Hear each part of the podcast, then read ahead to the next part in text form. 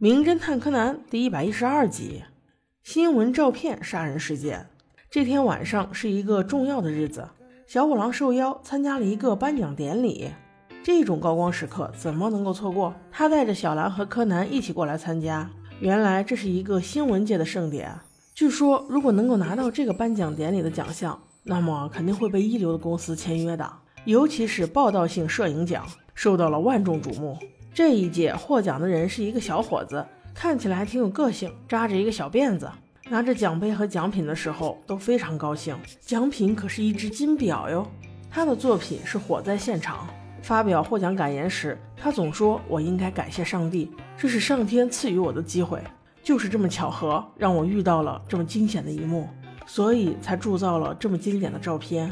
当然，我的付出和努力也是不容忽视的。谢谢大家。”小五郎正想着，这个小伙子这么年轻，前途真是无可限量啊！没想到没过一会儿，这个小辫子竟然主动找上了他，跟他互换了名片，而且还说像小五郎这样的名侦探，他已经久仰大名了。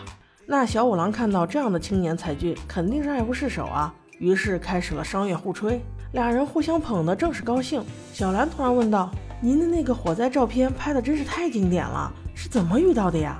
小辫子还是车轱辘话。这都是上天给我的恩赐，我从那里经过，恰好碰到的。又是刚采访完，所以相机都是准备好的，于是便抓拍了几张。正说的兴起，洋洋得意之中，竟听到了不一样的声音。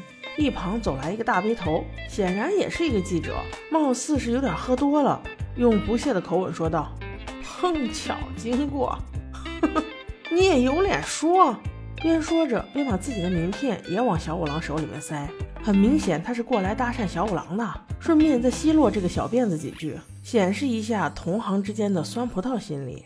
那个大背头在临走之前做了一个奇怪的动作，他把手里的一包白色粉末吹向了小辫子，小辫子突然被袭击，掩面咳嗽起来。柯南还以为这是什么有毒粉末，立刻去查，没想到竟是普通的生石灰。这怪人为什么有这样的举动呢？奇怪。小五郎呢，觉得没什么尴尬的，拿了名片之后，竟也去喝酒去了。美酒当前，不喝白不喝呀。就这样，小五郎喝得醉醺醺的，被小兰和柯南把他送回了家。刚回到家不久，小兰正在给爸爸洗今天弄脏的衣服，小五郎却已经酩酊大醉，睡得不省人事。此时电话却突然响了，能接电话的只有小柯南一个人。于是接起电话之后，只听对方特别急切地说：“喂，你好，是小五郎先生吗？”我就是今天的那个大背头啊！我要告诉你一个性命攸关的事情。他的话还没来及继续说，柯南却说道：“哦，叔叔，你等一下，我去叫小五郎叔叔。”柯南放下电话，去叫了叔叔好几声，小五郎都不省人事。柯南心想，这可是性命攸关的事情，不能耽误时间。于是用他的变身蝴蝶结，假装小五郎叔叔接起了电话。喂，你好，请问有什么事情？此时的大背头已经很急切了。啊，是小五郎啊！你怎么这么慢呀？我要告诉你一件性命攸关的事情，这两天我可能就要被那个人杀了。哎，我跟你说，啊啊！听到这里，柯南直接瞪大双眼，嗯，怎么回事？喂喂，大背头先生，电话这头却被一个漆黑的身影就这么静悄悄地挂掉了。柯南一想，这大事不妙啊，迅速放下电话，在小五郎叔叔上衣兜里摸出那个大背头的名片。直奔楼下，正好挡住一辆计程车，上车就走。他对那个司机说：“我的爸爸在电话里说他要死了，咱们快一点。”司机叔叔就到这个地址。他把大背头的名片给司机看了一眼，司机也是相当配合，竟然信了这么小的孩子说的话，一脚油门下去，直接到了。可是即使这么快赶来，还是晚了一步。只见大火的火苗已经从大背头的公寓窗户里面伸了出来。没想到大背头打电话的时候所言不虚，他真的被人杀死了。可是他并没有说出到底是谁要杀他呀。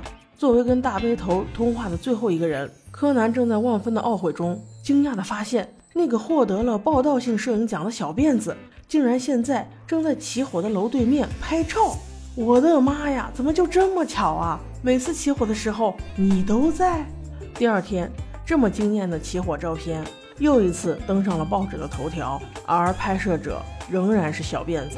小兰还在感叹：“这个小辫子先生怎么运气这么好呀？”柯南却清晰的知道，这怎么可能是运气？明明就是杀气！眼看着小五郎垂头丧气的从木木警官的工作室里走出来，他说，经过警方勘查，断定这次火灾是场意外，而那个大背头则是因为喝得太多了，自己不慎跌倒，头部撞到硬物，以致昏迷，所以根本没有机会制止大火。而起火点就是厨房里的水台。让人不解的是，真正的火源却暂时还没有找到。说完了这一大通话，小五郎的表情明显从凝重转变为了饥饿。不着四六的他竟然去吃饭了。只有柯南一个人默默的又去了一趟火灾现场。这次他有了新的发现。柯南在火灾现场对面的快速公交站台上找到了最佳的拍摄地点，而这个快速公交站台离火灾现场仅有三分钟路程。如果用跑步的话，可能更快。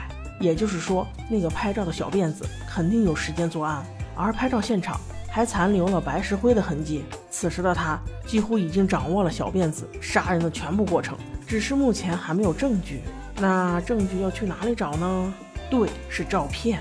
于是他用最快的速度买了一份报纸，借助了阿笠博士的先进技术，从小辫子的照片里可以看出，起火源的水台旁边竟然放着一只表。